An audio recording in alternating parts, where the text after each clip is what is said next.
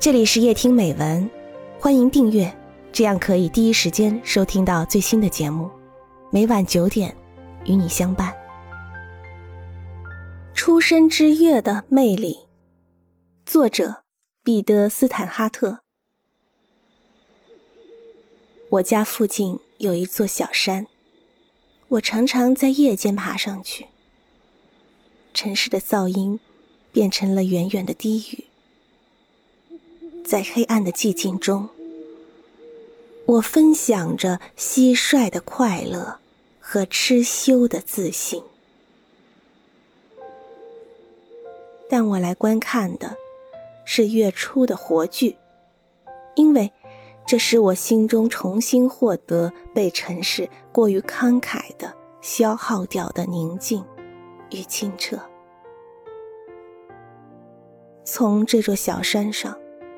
我已观看过多次的月初，每一次月初都有其独特的情调。有又大又圆、充满信心的丰收的秋月，有羞涩朦胧的春月，有升起在浓墨般的天空那完全宁静中的。孤独发白的冬月，有挂在干旱的田野上，被烟雾熏染的极色的夏月。每一次月初，就像美妙的音乐一样，激动我的心弦，然后又抚慰我的心灵。凝望月亮。是一门古老的艺术。对于史前时代的猎人们来说，头顶上的月亮就像心跳一样准确无误。他们知道，每隔二十九天，月亮就会变得丰满圆润、光华四射，然后生病消瘦而死去，接着又再次诞生。他们知道，足见丰盈的月亮，在一天接一天的日落之后，会显得更大，在头上的位置更高。他们知道，足见亏缺的月亮，一夜比一夜升起的晚，直到消失在日出之中。能凭经验懂得月亮的变化模式。一定是一件很深奥的事，但我们住在屋里的人，却与月亮失去了联系。路灯的闪烁和污染的灰尘，像面纱一样遮住了夜空。虽然人们已经在月球上漫步，但月亮却变得不是那么熟悉了。我们之中很少有人说出，当晚的月亮将在什么时候升起。然而，它仍然吸引着我们的思绪。如果我们毫无预料的突然看到一轮满月，巨大金黄挂在地平线上，我们会茫然不知所措，只能凝眸回望它那端庄的仪容。而对那些凝望者，月亮是会有所赐予的。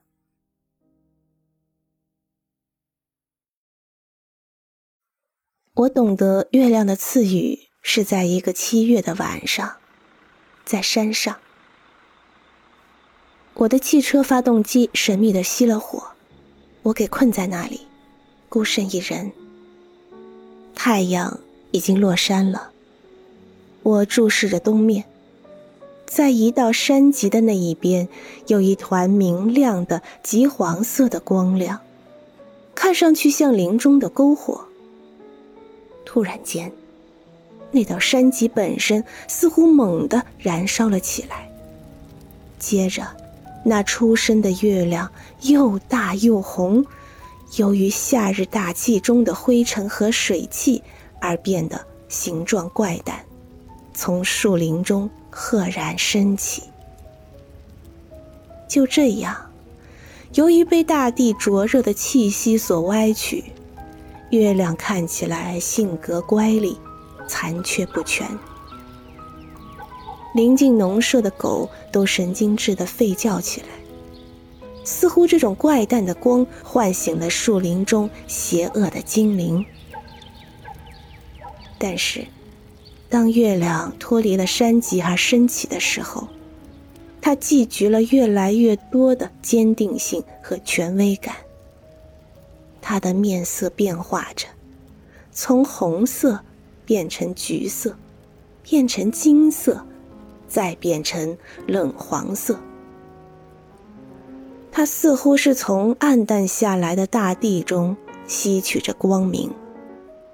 因为随着月亮的上升，下面的山峦和山谷变得越来越暗淡无光。当月亮脱离了地平线，胸脯丰满浑圆。带着象牙色的青灰，独自挂在那里时，山谷已成了这幅景色中的一些深深的阴影。那些狗意识到这依然是熟悉的月亮，停止了吠叫。突然间，我感到一种自信和一种几乎想放声大笑的快乐。这一幕延续了一个小时。月初是缓慢的，充满种种微妙之处。要观赏它，我们必须渐渐置身于更古老、更耐心的时间观念之中。观赏月亮执着的逐渐升高，就是在我们自己心中找到一种不寻常的宁静。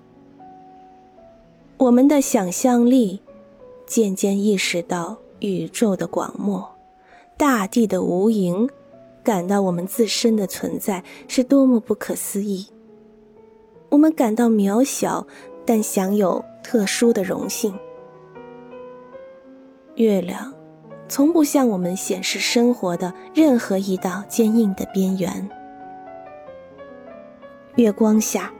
山坡看起来如丝织银柱，海洋则显得静谧深蓝。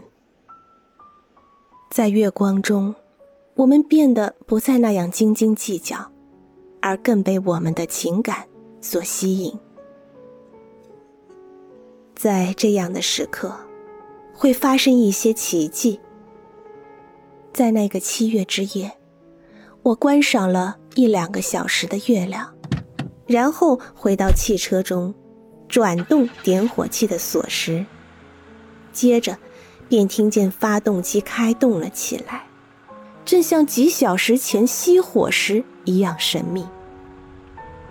我驱车下山，肩上沐浴着月光，心中充满宁静。我常常回到出生之月的身边，特别是当各种事物把悠闲和梦幻的清晰挤到我生活的一个小小的角落中去时，我更受到强烈的吸引。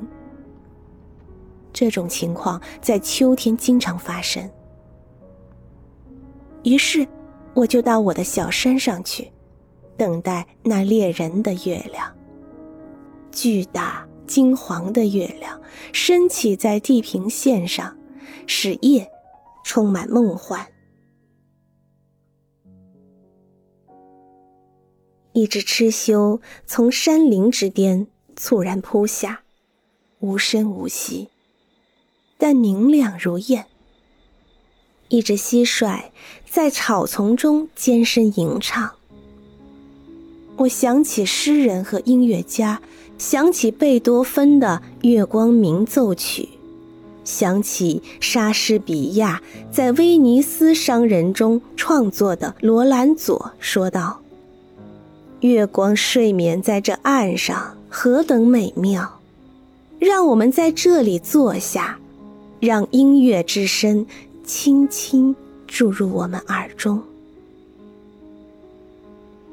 我思索着，他们的诗句与音乐是否像蟋蟀的乐曲一样，在某种意义上，正是月亮的嗓音。带着这样的思绪，我那城市生活引起的茫然迷乱，融化在夜的安谧之中。恋人们和诗人们，在夜里找到更深刻的含义。我们也都会情不自禁地提出更深刻的问题，关于我们的起源，我们的命运。我们沉溺在迷之中，而不是那统治着白昼世界的没有人情味的几何。